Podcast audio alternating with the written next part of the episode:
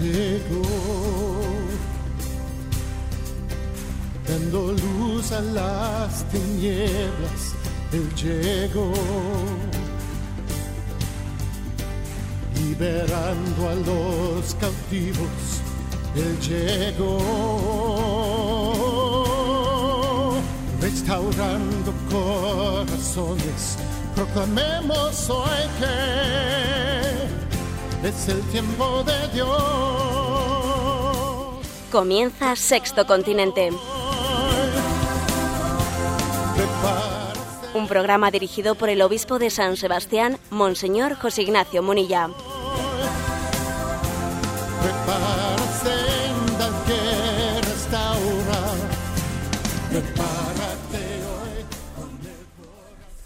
Un cordial saludo a todos los oyentes de Radio María, un día más con la gracia del Señor, movidos por ella, impulsados por ella, pues nos disponemos a comenzar una nueva edición de este programa Sexto Continente que realizamos los lunes de 8 a 9 de la mañana. Si bien es verdad que el lunes anterior hicimos cale, como se dice aquí en nuestra tierra, eh, fallamos porque estábamos en Roma realizando la visita Límina y justamente ese lunes pues éramos recibidos por el Santo Padre, todos los obispos de España, recibimos de él un mensaje y bueno, concluíamos la, mitad, la primera mitad de los obispos de España, concluíamos la visita a Límina y la otra mitad pues eh, está concluyéndola en estos momentos. Bueno, pues eh, de nuevo retomamos la santa normalidad, aunque estamos en un tiempo que es especial, ¿eh? es la santa normalidad del día a día, pero eh, al mismo tiempo integrada en el tiempo litúrgico de la cuaresma, llamada a la conversión. Hemos iniciado a través de esa puerta, ese pórtico del miércoles de ceniza, una, un camino determinado, decidido hacia la Pascua, una llamada a la conversión que a la que no queremos hacernos sordos, no queremos resistir esa llamada. Pues bien, sabéis que este programa de Sexto Continente tiene un primer momento de interactuar con vosotros, de tener también a los oyentes aquí presentes a través del correo electrónico sextocontinente arroba radiomaria.es, a través de la cuenta de, de Twitter arroba obispo Munilla, a través de la página de Facebook también a nombre de José Ignacio Munilla. Bueno, son las formas de hacernos presentes en este programa y como siempre, pues en un primer momento vamos a, recoger algunas de las preguntas que, que habéis enviado, aunque sea brevemente, y, y después de responderlas entraremos ya en otras secciones del programa. Hoy tenemos a Nuria, una colaboradora de, que desde Pamplona nos ayuda con las, pre- con las preguntas seleccionadas. Adelante. Miguel pregunta, yo creo que el párroco de mi parroquia a veces me trata injustamente y me hace algunos desprecios, supongo que sin intención. Por una parte, pienso que yo no soy nadie para hacerle cambiar, pero por otra, pienso que tampoco me gustaría que cambiase solo porque yo se lo haya dicho, sin convencimiento personal. Pues bien, mi duda es si debería comentarle esto cuando yo me confiese con él. ¿Se lo debo confesar a él o debo confesar con otro sacerdote?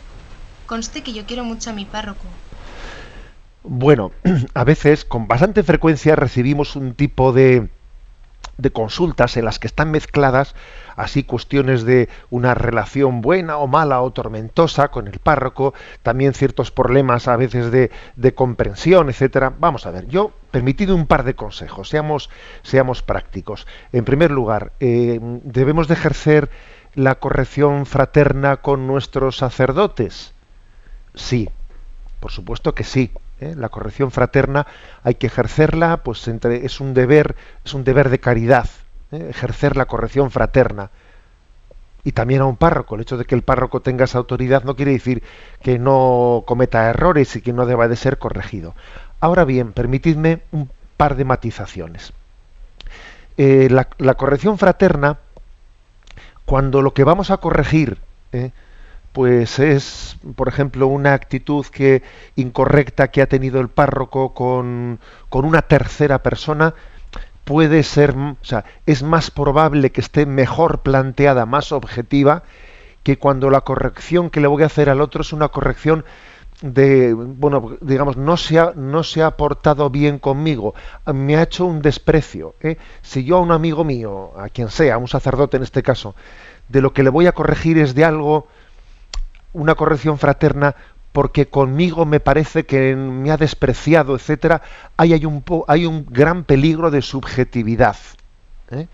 Si las correcciones se refieren a que yo no me he sentido bien, eh, bien acogido por el otro, etcétera, qué peligro, qué peligro hay de que en nuestra subjetividad esté por encima de, de las razones objetivas es mucho mejor que las correcciones que hagamos al prójimo se refieran a decir, mira, oye, discúlpame, pero me parece que esa señora que esa señora que, ha entrado pues no, no la hemos atendido bien tendríamos que haberle atendido mejor pero hay que tener cuidado con que el motivo de nuestras correcciones sea pues mi egocentrismo, o sea, sea mi sensibilidad que ha sido herida, mi sensibilidad, porque en el fondo hay un gran riesgo de que esté el yo, yo, yo, yo siempre por medio y a veces podemos tener el, riesgo de ser unos pupas, ¿eh? con perdón de la palabra, de ser unos pupas en el sentido de ser fácilmente pues susceptibles, eh, fácilmente pues nos sentimos demasiado fácilmente nos sentimos eh, despreciados o injustamente tratados comparando con los demás,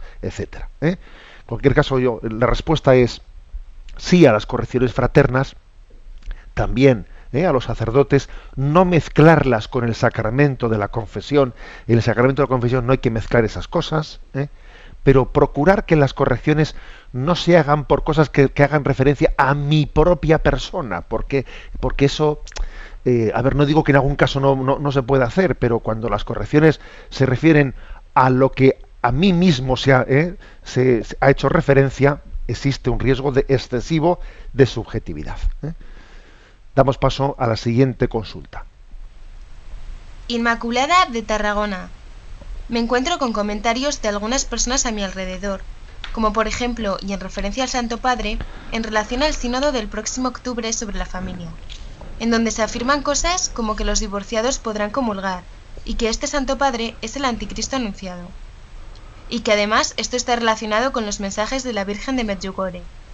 Tendrá muchos seguidores, pero no llevará el Espíritu Santo en él. Afirmaciones como que es masón y cosas de este tipo. Pero por otra parte, Sé que Jesús prometió asistir siempre a su iglesia. Lo más triste para mí es que este tipo de cosas me quitan la paz, y llego a un momento que ya no sé qué debo creer en materia de fe, y echo mucho de menos esos inicios en mi conversión, que fueron llenos de tanta sencillez y a la vez de gozo, alegría y amor hacia el Señor, y poco más necesitaba en mi vida. Gracias, Padre. Vamos a ver, Inmaculada, un consejo.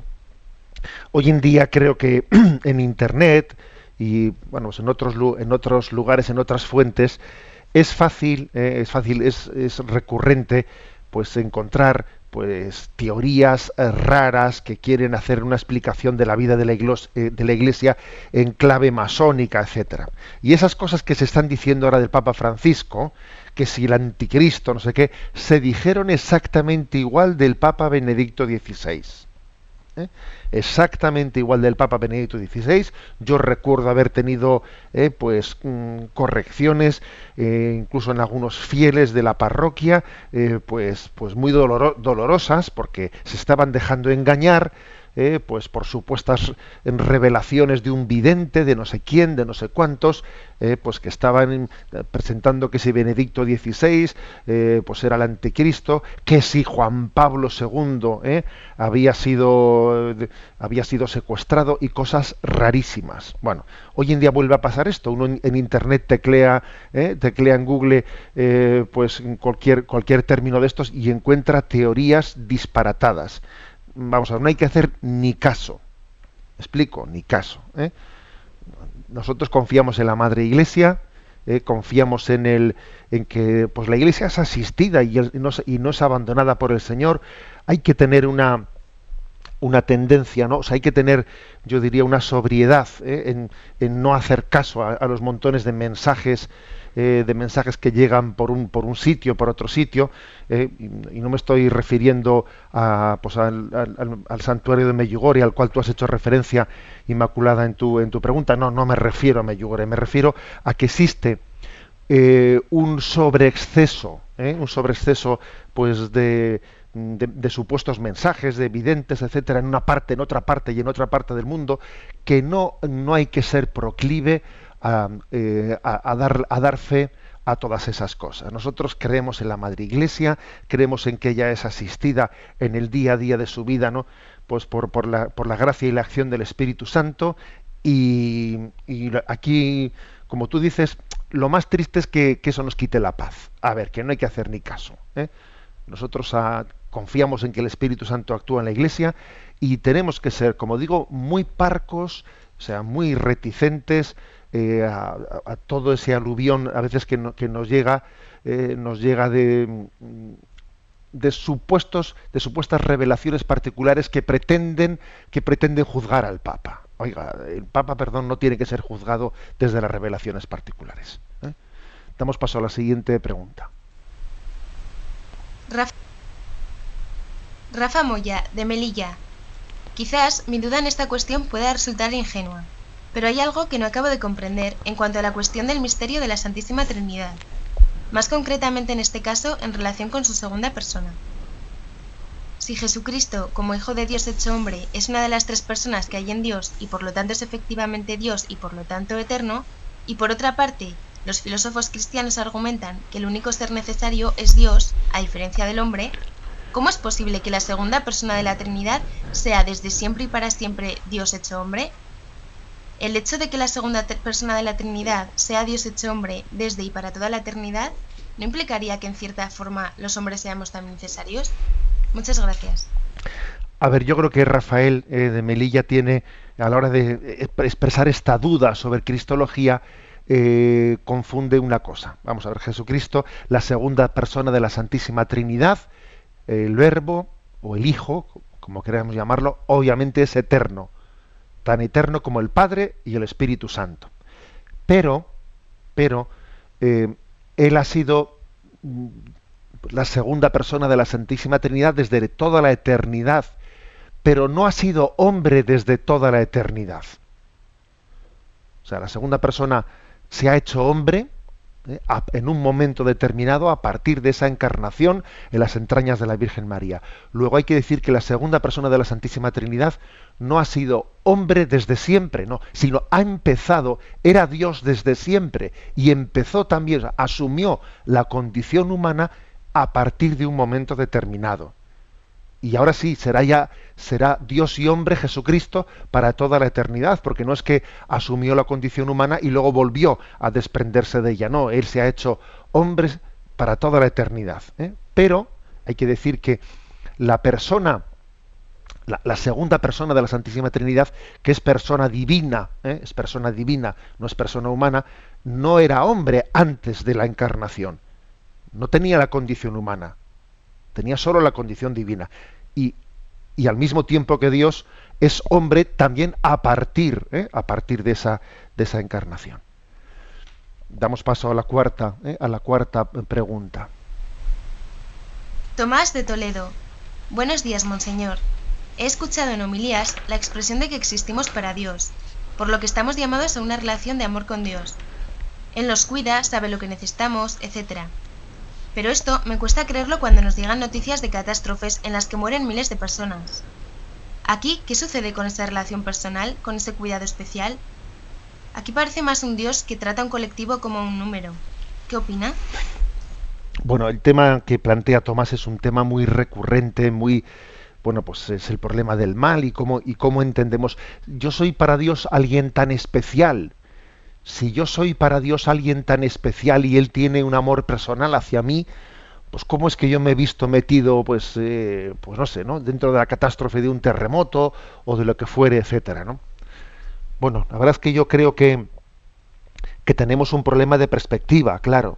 ¿eh? Tenemos un problema de perspectiva. Eh, no podemos olvidar que esta vida, esta, esta vida es como un instante entre dos eternidades.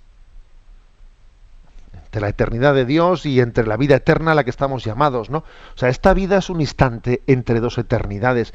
Luego, mm, ciertas cosas que pasan en esta vida, tenemos que relativizarlas vistas desde la eternidad. ¿eh? Ya sé que esto no es fácil para nosotros, porque, a ver, si alguien ha tenido un accidente de tráfico, ha tenido lo que sé, cualquier cosa, ¿no? En ese momento, en ese momento ese acontecimiento le resulta tan fuerte, tan fuerte que, que le impide eh, juzgar el resto de, las cosas. Mm, pero es que es muy importante que entendamos que la, clave de, de, todo lo que nos acontece aquí tenemos que verla en perspectiva de eternidad. En perspectiva de eternidad. Y San Pablo dice, todo resulta para bien en aquellos que aman y confían en el Señor. ¿Eh? A ver, esa, perspectiva es, eh, es, clave. Damos paso eh, a la siguiente consulta. Mayalen, San Sebastián. En torno al debate sobre el aborto, he escuchado el siguiente argumento proabortista. Una bellota no es un roble, un huevo no es una gallina, por lo tanto, un feto no puede ser considerado como una persona humana. ¿Cómo lo respondería usted? Bueno, precisamente de ese tema hoy también queríamos hablar. Es uno de los, es uno de los argumentos que especialmente por las redes sociales más se han, más se han eh, esgrimido, ¿eh? como pretendiendo justificar el aborto. ¿no? Se ha dicho eso. A ver, una bellota no es un roble. ¿eh? Un huevo, pues no es una gallina. Pues oiga, pues un feto no es una persona humana. No, no me confunda usted, ¿no? Pero vamos a ver. Este argumento no deja de ser no deja de dejar patente el error básico de partida. El error básico de partida es no reconocer suficientemente la dignidad de la vida humana, que sustancialmente es distinta, superior al reino vegetal y al reino animal. ¿eh? O sea, si la gallina tuviese la misma dignidad que el ser humano, entonces obviamente sería inmoral utilizar su huevo para hacer una tortilla. A ver, por eso precisamente nos parece a nosotros que, no se puede utilizar los embriones como para, ¿eh? como para, para, hacer de ellos un medicamento, por ejemplo. sería inmoral ¿eh? hacer esa tortilla si, si, tuviese la misma dignidad de un ser humano. ¿eh? Es llamativo hasta qué punto el argumentario proabortista tiende a confundir y a enmarañar los conceptos, ¿no? aunque tal vez tengamos que reconocer que es que esto tiene una gran, eh, pues una gran lógica, ¿no? Y es que mm, es llamativo, por ejemplo, pues el hecho de que se le dé más protección en la legislación europea, se le dé más protección a un huevo de águila que a un embrión humano. curiosamente, curiosamente se, se, le protege más. Puede ser alguien más, más castigado, puede estar, digamos, legalmente más protegido un huevo de águila que un embrión humano, precisamente porque, pues porque no distinguimos la dignidad de, de humana comparándola con la del reino vegetal o con la del reino animal. ¿eh? Bueno, tenemos una última pregunta para responder a ella. Adelante, Nuria. Belén, de Córdoba, nos pregunta, Yo amo a Dios con todas mis fuerzas. Sin embargo, por María no siento la misma devoción, pues algo en mi interior me frena a amarla, como si tuviera miedo de que mi amor por Dios pudiera perder fuerza al compartirlo con la Virgen. Por María siento mucho cariño y ternura, pero me resisto a entregarle el corazón en la misma medida que se lo he entregado a Dios. ¿Qué me diría usted? A veces no me siento buena católica. Vamos a ver, creo que para empezar hay que poner una, base que es, que es básica, ¿no? Eh, dice el primer mandamiento, amarás al Señor tu Dios con todo tu corazón, con toda tu mente, con todo tu ser. O sea, el primer mandamiento nos, nos recuerda pues, que el hombre tiene que entregar su corazón totalmente y solo a Dios. explico? ¿eh?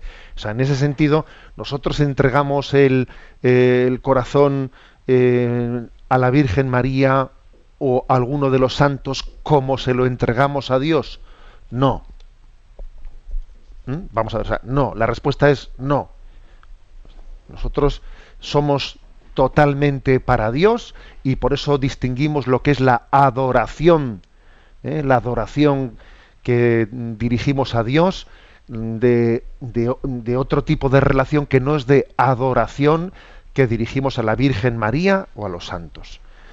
Si nosotros adorásemos a la Virgen María, estaríamos cometiendo pues un error muy grave, ¿eh? porque estaríamos dirigiendo a una criatura humana lo que solamente podemos dirigir a Dios. Por tanto, en ese sentido, eh, Belén, no debes de sentirte mal por ello, ¿eh? porque, claro, hay que distinguir lo que es nuestra relación con la Virgen María, que es una criatura humana, de nuestra relación con, con Jesucristo, que es el Dios eterno hecho carne. ¿eh? Hay una diferencia sustancial. Dicho esto, eh, dicho esto que es poner eh, las cosas pues en su auténtica, pues, en fundar las bases ¿no? de nuestra relación con María, dicho esto, pues hay que decir que en el plan de Dios, María, María es una, una mediación que nos ayuda a poner el corazón más plenamente en Dios. No se trata de decir, y a ver, y ahora cómo parto mis sentimientos, cómo divido cuánto le doy a María y cuánto le doy a Dios. No se trata de eso, eso sería una, ¿eh? una deformación de la, de la devoción mariana. De lo que se trata es que precisamente ella, ella me enseña a entregar plenamente el corazón a Dios. O sea, ella es la gran escuela de cómo entregar el corazón plenamente a Dios como ella lo entregó. Eh, por eso ese cariño y esa ternura eh, que sentimos hacia María no, no es como restado a Dios, no de restado a Dios nada, es todo lo contrario. ¿eh? En ella, en ella el hombre aprende a cumplir el primer mandamiento. Amarás al Señor tu Dios con todo tu corazón, con toda tu mente, con todo tu ser. Creo que es la manera correcta, correcta de explicar esto. Bueno, pues vamos adelante, pasamos eh, a la siguiente de las secciones de este programa.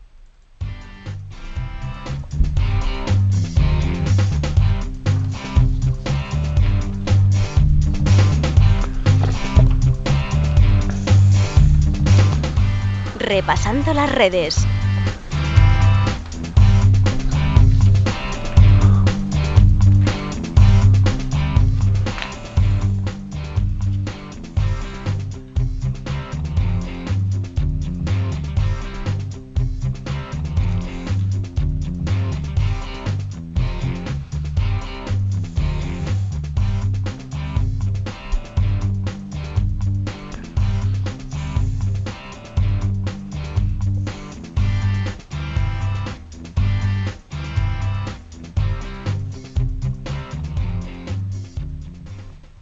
Bueno, pues en esta sección de repasando las redes vamos a hacer un poco de trampa, ¿eh? porque lo lógico es que pues, busquemos en las redes pues eh, todo, eh, todas esas esas semillas que están lanzadas, ¿no?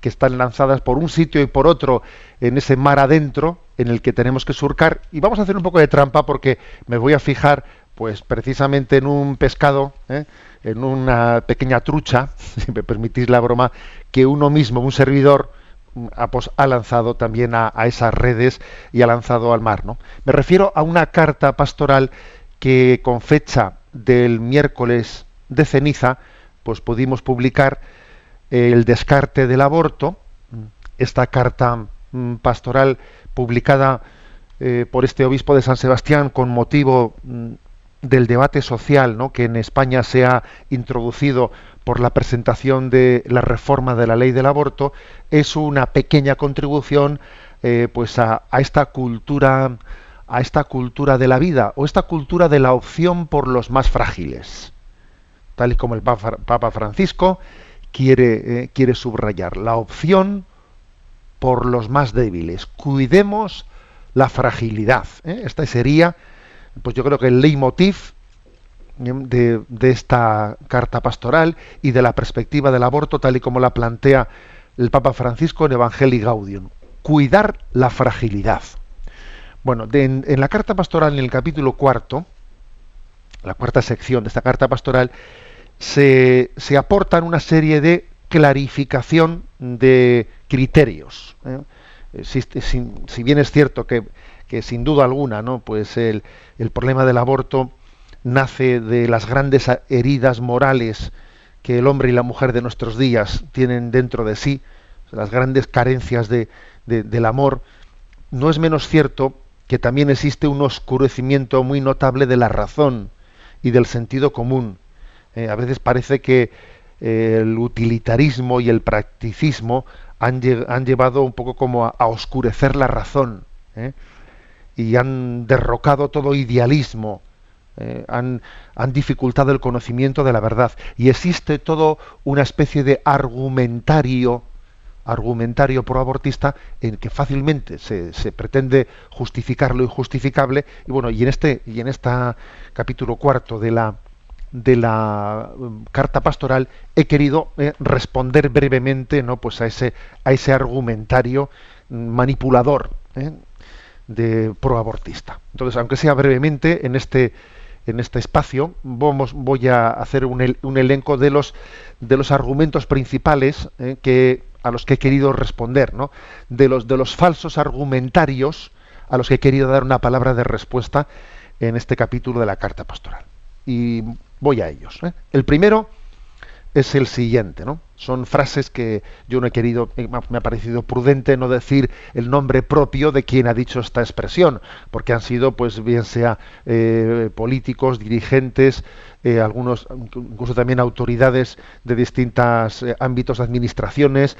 no me ha parecido prudente decir los nombres propios, pero sí juzgar las expresiones y los, ah, y los argumentarios que han utilizado.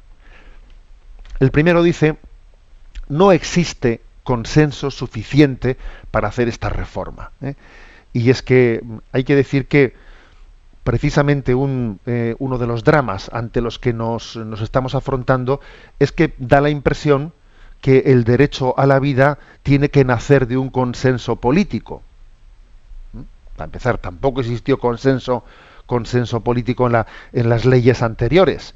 No, no, existió tal cosa. Pero es que pero es que es un absurdo pensar que para que el derecho a la vida sea reconocido tenga que haber un consenso político. Lo lógico es que, bueno, pues que la, clase política tenga que buscar las formas de cómo tutelar la vida, pero no, no, no es ella, ¿eh? o sea, no es, no es el consenso político el que tiene que reconocer, ¿eh? mejor dicho, el que tiene que fundar lo, lo que tiene que hacer es tutelar la vida, pero no ser, no ser él el que, le, el que la funde, está fundada. La, vida es, es, un concepto, o sea, es un don prepolítico, prejurídico. En segundo lugar, ¿no? el argumentario de que cualquier restricción en materia de aborto es una cesión, es una cesión a las posturas conservadoras. El hecho de que se le haya eh, mm, se le haya asignado a la mentalidad proabortista, pues bajo, eh, bajo la bandera del progresismo. Y sin embargo la causa provida está bajo la bandera de, de una sensibilidad conservadora. ¿eh?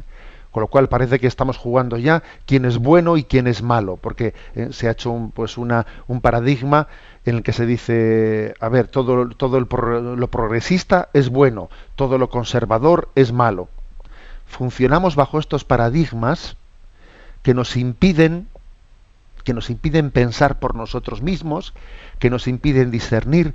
A veces se recurre a clichés de bueno y malo, eh, de poli bueno y poli malo, que son clichés que parece que nos dispensan, te dispensan de pensar por ti mismo te dispensan de juzgar con un criterio, con, un criterio maduro.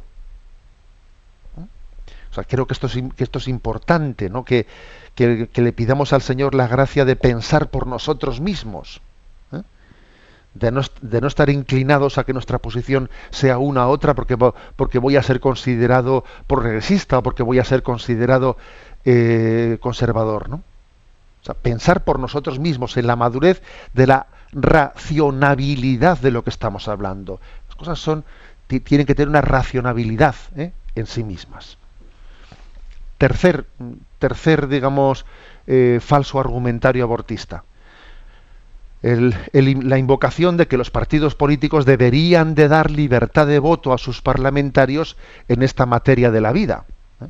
Y a pesar de que esta reivindicación pues puede, ha, podido ser esgrimida por algunos políticos bien intencionadamente, porque igual ellos quieren tener libertad de voto pues para poder eh, defender la vida, y resulta que ellos están en un partido político pues que, les pretende obligar, ¿eh? les pretende obligar a, votar a favor del aborto, en realidad a ese, a ese, político lo que habría que decir es que lo que tiene que hacer es abandonar ese partido político, porque, a ver, eh, cuando nosotros votamos pues, unas listas electorales, tenemos derecho a saber después ese parlamentario cómo va a utilizar el voto que nosotros le hemos dado. Entonces, pues, pues, pues si, ese partido político tiene una opción de defensa de la vida de, en el seno de la madre, pues es que uno tendrá derecho, tendrá derecho a saber el parlamentario que ha sido elegido cómo va a utilizar el, voto. Lo que no puede ser es que yo vote un partido y luego vete tú a saber el parlamentario cómo utiliza ese voto. Eh, por lo tanto, la invocación de la libertad de voto de los parlamentarios no es correcta. ¿eh? No, no, es correcta. Porque en el fondo es una relativización de, de, mm, de, la política sobre la vida. Se imagina alguien que en un partido de, izquierda se le diese libertad de voto a los parlamentarios en una propuesta legislativa que permite el despido libre. Eso no se le ocurriría a nadie, ¿no? No, ese partido pues estará en contra del despido libre. Bueno, pues entonces, por lo tanto, el que tiene un concepto, ¿no? el que tiene una política eh, de defensa de la vida, tendrá que tener también, por lo tanto, ¿no? una pauta a la que eh, a la que ser fiel. Entonces, claro, la pregunta es, ¿y un político cristiano que está en un partido político que le, que le intenta obligar, eh, que le intenta obligar a, a, votar a favor del aborto y él está en contra? Pues lo que tendrá que hacerse es irse de ese partido. Tendrá que, tendrá que irse y ser coherente, y ser coherente con sus principios. Bien, el cuarto argumentario. Una ley de aborto restrictiva, ¿eh? dice el argumentario abortista, podría provocar un éxodo hacia otros países de Europa. Es conveniente que no nos separemos del marco mayoritario europeo. ¿eh? Y sin embargo es curioso que este argumento no se extienda a otras materias. Por ejemplo, ¿eh? si alguien decidiese depositar su dinero en uno de los paraísos fiscales europeos, pues le perseguiremos y se le condenará por una actitud insolidaria que atenta contra el bien común, ¿no? En ese caso nadie parece razonar diciendo más o menos, oye, puesto que la existencia de paraísos fiscales en Europa puede provocar un éxodo del dinero, pues suprimamos los impuestos en nuestro propio territorio, ¿no? Si se me permite la ironía, ¿eh? parece que el dinero es un tema de mayor valor que la propia vida humana. Sin embargo, decimos, es que claro, que en la nación vecina el aborto es libre y se va a ir todo el mundo a abortar allí, pues entonces dejemos abortar también aquí. Pues menudo argumento. A ver, que, que, hagan el mismo razonamiento también con el cobro de impuestos. ¿Eh? Eh, por lo demás, ¿no? Este razonamiento tiene básicamente el mismo valor moral que la queja de un hijo a un padre por el hecho de que no le sea que no sea tan permisivo como el resto de los padres, ¿no? Como se dice, pues si lo hacen todos, yo soy el único de la cuadrilla al que no le dejan al que no le dejan fumar porros. Pues oye, si lo hacen todos los demás, a ver, es que qué argumento es ese de que si lo hacen todos los demás. Bueno, el siguiente argumentario pro abortista, el que, al que también tenemos que darle una, una respuesta.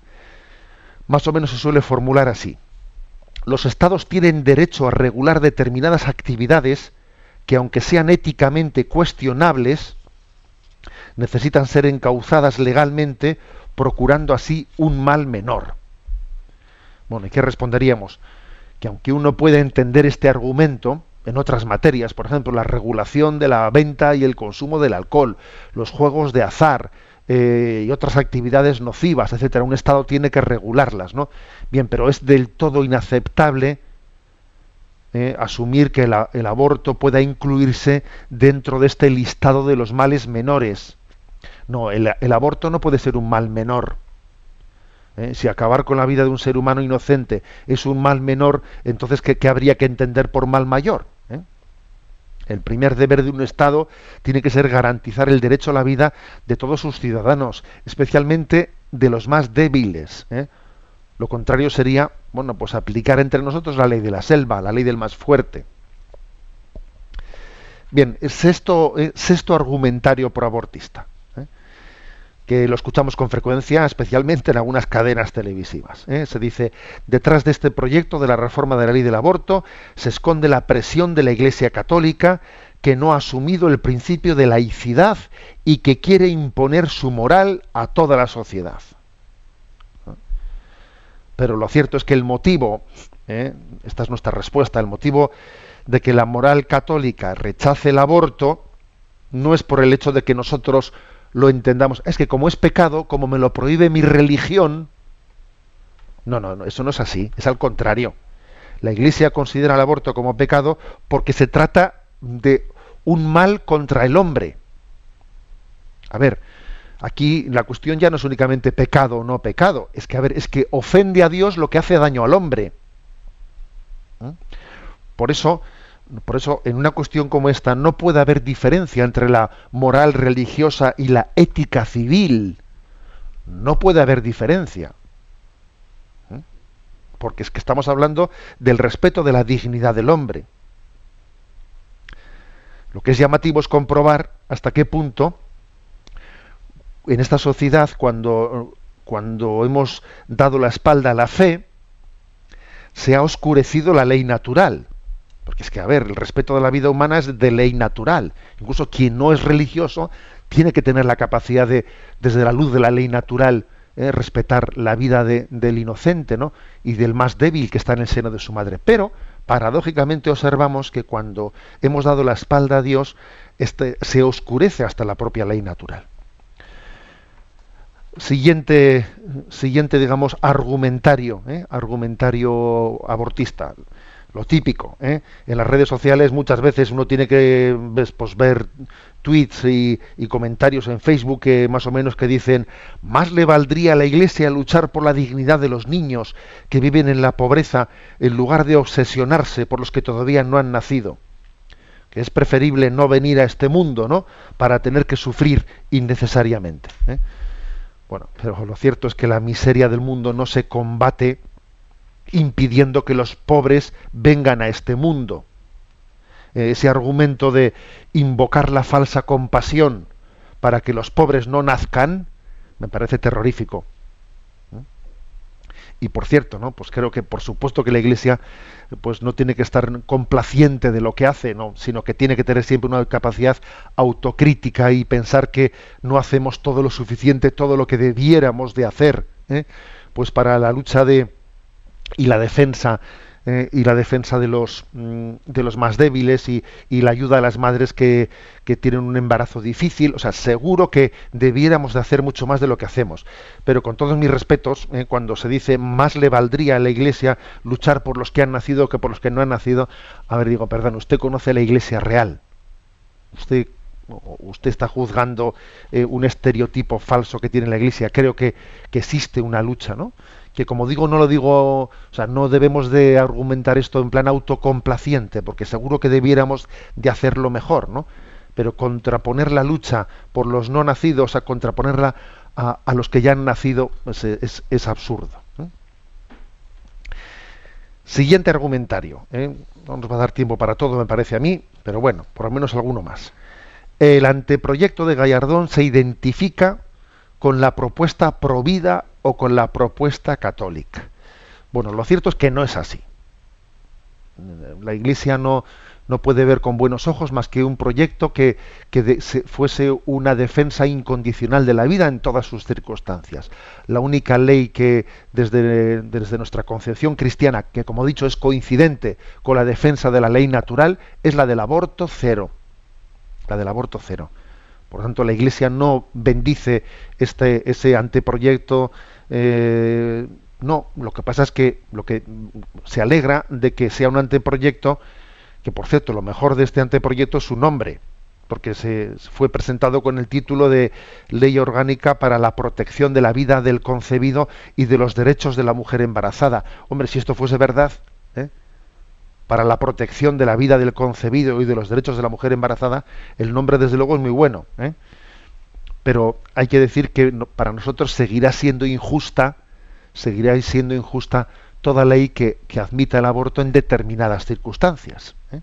Ahora bien, dice el número 73 de la encíclica Evangelium Vitae, dice, un problema concreto de conciencia podría darse en los casos en que un voto parlamentario resultase determinante para favorecer una ley más restrictiva, es decir, dirigida a restringir el número de abortos autorizados, como alternativa a otra ley más permisiva ya en vigor o en fase de votación.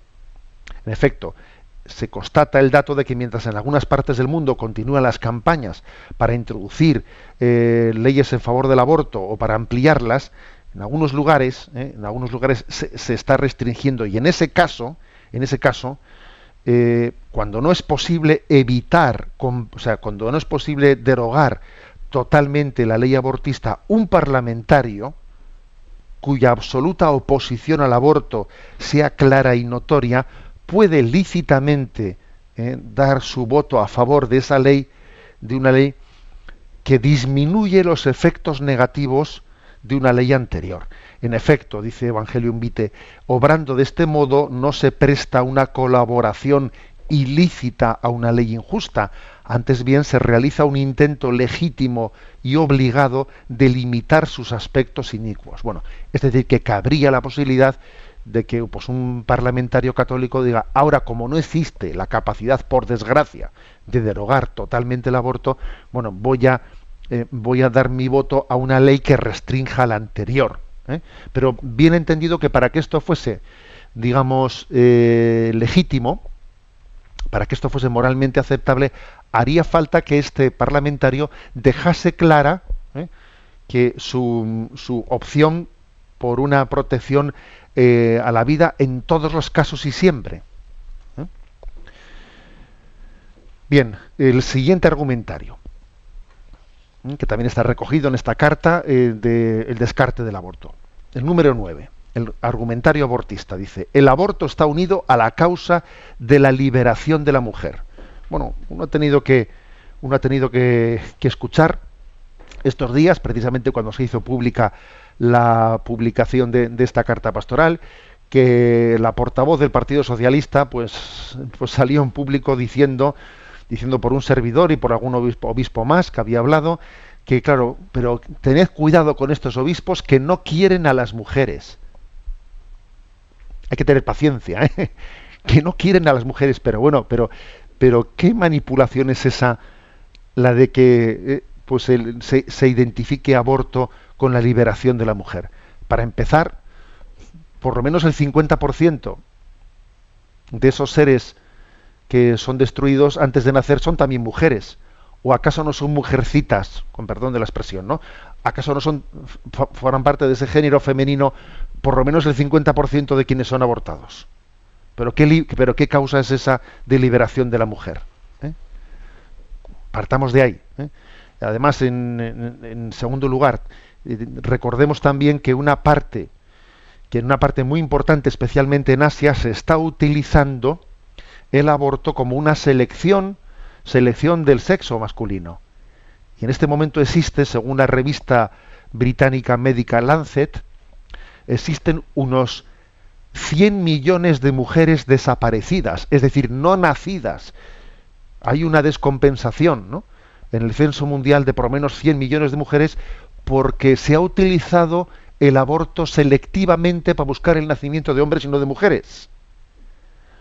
Y ahora dicen que el aborto es una causa, es la causa de la liberación de la mujer. Jolín, pues anda que, pues si no llega a ser, ¿eh? si no llega a ser de la liberación que hubiese pasado aquí. Por lo tanto, es, es falsa, ¿no? Toda perspectiva de dignificación de la mujer que no vaya ligada a su maternidad, a la protección de su maternidad. Seguimos en los, argumentarios. El argumentario número décimo dice, a, nadie se le obliga a abortar, pero tampoco se puede obligar a la mujer a ser madre. Y aquí este argumentario, ¿no? que, que lo estamos escuchando con frecuencia. No se le puede obligar a nadie a ser madre. Pero vamos a ver, es que madre ya lo es. Madre ya lo es. Está embarazada. Otra cosa es que es que ese niño nazca vivo o nazca muerto. Pero madre ya lo es, ¿no? O sea, estamos de nuevo manipulando los conceptos cuando se dice de que no se le puede obligar a nadie a ser madre. Por supuesto que no se le puede obligar a nadie a ser madre, pero es que es que esa ya es madre. Es que ya lo es. ¿eh? Entonces estamos continuamente eh, confundiendo, confundiendo los conceptos. ¿eh? Creo que el gran problema está en que vivimos inmersos en una ideología del deseo. Entonces, si yo deseo una cosa, pues entonces tiene razón de ser. Si no la deseo, me quito de encima. Pero es que la vida está por encima del deseo. Es posible, ¿no? En, un, en una ética madura, deberíamos de excluir de excluir de nuestro de nuestro horizonte el término hijo no deseado. A ver, quizás puede ocurrir que sea un hijo no buscado, un hijo que ha, venido fuera de mis planes, pero hijo no deseado es algo que deberíamos de borrar de nuestra mente, porque porque la vida está por encima de nuestro deseo. Será un hijo no buscado, pero no deseado nunca, ¿eh? porque la vida antecede a mi deseo. De hecho, yo también he venido a esta vida sin haberlo deseado, o sea, sin que, sin que me lo hubiesen preguntado. La vida, la vida es previa al deseo. Y de hecho, tantas personas que reivindican el deseo, el derecho a decidir eh, sobre el aborto, nacieron. Si no hubiesen nacido, los que reivindican el, derecho a elegir, poder abortar o no, abortar, ellos nacieron. Entonces, porque nacieron ahora, si no, no hubiesen podido decidir. O sea, la, vida es anterior, ¿eh? anterior al deseo humano ¿eh? y anterior a la, a la elección humana. Continuamos adelante en el argumentario proabortista. El número 11 dice, la conciencia de cada uno es el último juez de nuestros propios actos, incluido el aborto. La dignidad del ser humano exige el respeto a todas las decisiones tomadas en conciencia. Por lo tanto, deje usted que cada uno decida en conciencia qué es lo que tenga que hacer. Aquí nadie se le puede prohibir o mandar por una ley. Eso es una decisión de conciencia. ¿eh? Bueno, aquí en, esta, en, este, en este punto de la carta pastoral yo he, citado pues un párrafo de la encíclica Veritatis Splendor de Juan Pablo II que dice se han atribuido a la conciencia individual las prerrogativas de ser una instancia suprema del juicio moral que decide categóricamente, infaliblemente sobre el bien y el mal el presupuesto de que se debe seguir la propia conciencia, se ha añadido indebidamente la afirmación de que el juicio moral es verdadero por el mismo hecho de que proviene de la conciencia. Es decir, aquí lo importante es que elijas tú. Elige tú. No, mira, lo importante, eso no es verdad. Lo importante no es únicamente que sea yo el que elija, sino que elija bien. Claro, elegir solo uno puede elegir mal. ¿eh? la conciencia no es la que crea el bien o el mal, sino la que lo aplica. ¿Mm? La conciencia se mide sobre la verdad. No la verdad sobre la conciencia, sino la conciencia se mide sobre la verdad. La verdad es la regla que mide la conciencia. Y no al revés. La conciencia no es la regla que mide la verdad, sino, sino al revés. ¿eh? Por eso, por eso es tan importante formar bien la conciencia y que la conciencia sea recta y la conciencia sea humilde. No se puede invocar la conciencia de cada uno contra, contra la verdad. Bueno, eh, no me da tiempo para terminar. Eh, pues todos eh, los, los 14 argumentos que están recogidos en la, en, la carta pastoral de Descartes sobre el aborto para irlos respondiendo. Bueno, pero así también hacemos un poco de propaganda pues para que podáis eh, haceros con la carta pastoral, leerla como, como una, eh, pues una de las formaciones que podemos tener a lo largo de este tiempo de cuaresma, que siempre es un tiempo de, de formación. Bueno, aunque sea muy brevemente, vamos a tener un momento de, em, de reflexión y de oración antes de la última parte del programa. Estamos en cuaresma, no perdamos la, la perspectiva. Y en este tiempo de cuaresma, existe un canto, un canto penitencial muy conocido que es el Atende Domine. Escucha, Señor, y ten misericordia, porque hemos pecado contra ti. A ti, Rey soberano, redentor de todos, levantamos nuestros ojos. Escucha la plegaria de quienes te suplican. Oh diestra del Padre, piedra angular, camino de la salvación y puerta del cielo, lava las manchas de nuestros delitos con tus oídos santos escucha nuestros gemidos, perdona bondadoso nuestras súplicas. Esta es la traducción eh, de este canto gregoriano, Atende Domine, invocación del tiempo cuaresmal.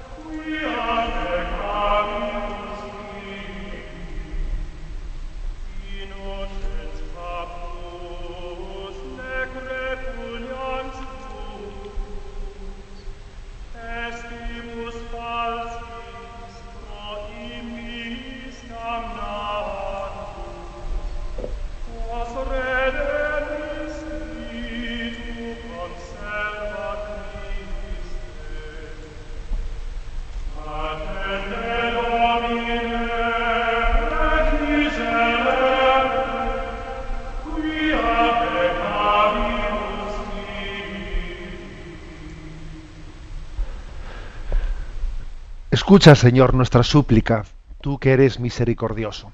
Vamos, aunque sea brevemente, a presentar la última de las secciones de este programa, Una gota en el océano.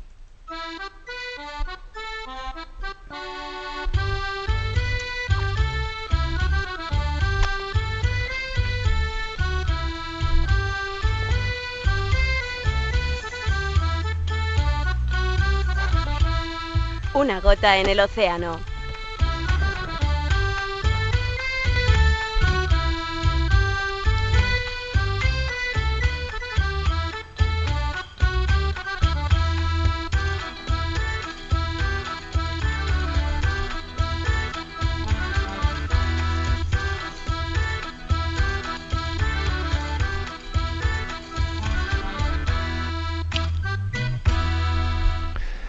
Bueno, estamos en este tiempo de cuaresma en el que hemos recibido una llamada a la penitencia.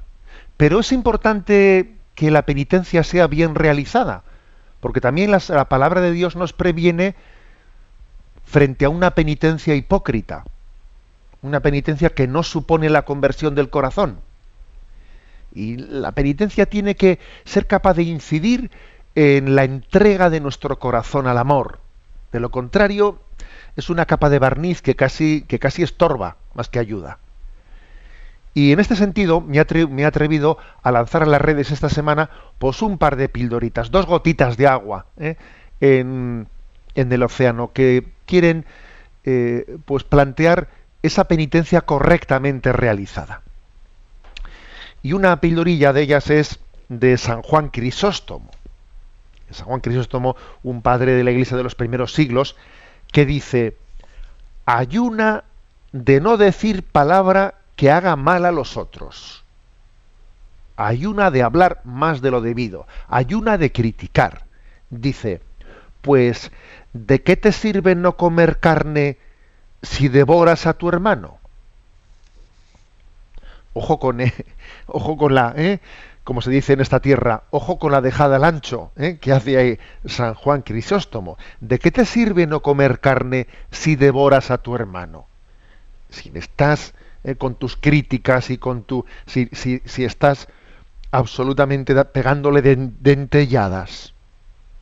O sea, el ayuno entendido también como ayuno de toda palabra de desprecio, de crítica fácil.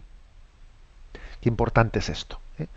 Ayunar de una utilización ligera y destructiva de la lengua. Bueno, segunda, eh, segundo consejo o segunda gotita de agua lanzada a las redes sociales, ¿no? En esta cuenta de tanto de Facebook como la de en la de Twitter de arroba obispo munilla. Dice la siguiente. Los hay que ofrecen una solución para cada problema. Pero también los hay que aportan un problema para cada solución. He aquí como dos actitudes distintas, que no es solo un juego de palabras, ¿eh? que es que responde a una realidad. Hay personas que son prácticas y apañadas y suelen ser de las que te ofrecen una solución a cada problema. Pero también hay problema, hay también hay personas que son negativas, que son siempre tendentes, obtusas, ¿eh? obtusas, a ver siempre todo lo negro, ¿no? Que son los que aportan un problema para cada solución.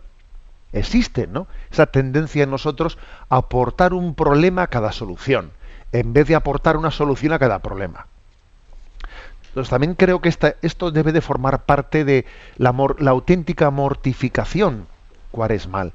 La mortificación de, de ser hacia esa tendencia nuestra de ser negativo, de poner pegas en vez de soluciones esa actitud desconfiada de quien dice, seguro que esto va a ir mal, seguro que lo más fácil es que todo esto sea un fracaso, o sea, esa tendencia a la negatividad que llevamos dentro de nosotros, ¿no? que tenemos que mortificar. Tenemos que ser de los que aporten una solución a cada problema, no un problema a cada solución. Y eso supone una mortificación interior y supone una actitud de confianza de confianza, un voto de confianza en la acción de Dios en nuestra vida. Bien, pues hasta aquí, ¿eh? hasta aquí está este programa, que aunque no hemos podido realizarlo, pues siempre el tiempo se nos queda corto y hubiésemos querido pues, pues más tiempo, pero bueno, tiempo habrá. Y además os digo que esta semana, el jueves, Dios mediante, eh, haremos un programa especial en el que junto con el director de la radio, don Luis Fernando, espero estar ese día en la sede de Radio María, eh, porque esta semana estamos en la plenaria de la conferencia episcopal. La iniciamos mañana al mediodía, lo digo para que lo encomendéis, los obispos de España nos juntamos en la plenaria de la conferencia episcopal. Habréis oído comentar también que, está pendiente de elección eh, pues los nuevos cargos de la conferencia episcopal, el nuevo presidente de la conferencia, y aprovechando esto, pues el jueves, Dios mediante, haremos el programa en directo desde la, sede de Radio María, en la que, con motivo de la proximidad de la canonización de Juan Pablo II, queremos también hablar de esa figura y ir preparando de esta manera ¿eh? esa canonización. Pues bien, me despido hasta el jueves de vosotros con la bendición del Señor. La bendición de Dios Todopoderoso, Padre, Hijo y Espíritu Santo descienda sobre vosotros. Alabado sea Jesucristo.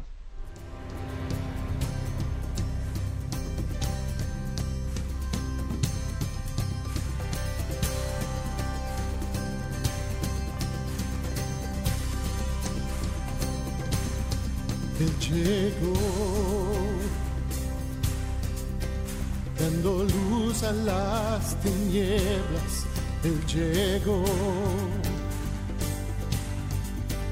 liberando a los cautivos, Él llegó, restaurando corazones, proclamemos hoy que es el tiempo de Dios. Prepara hoy. Han escuchado Sexto Continente con el obispo de San Sebastián, Monseñor José Ignacio Munilla.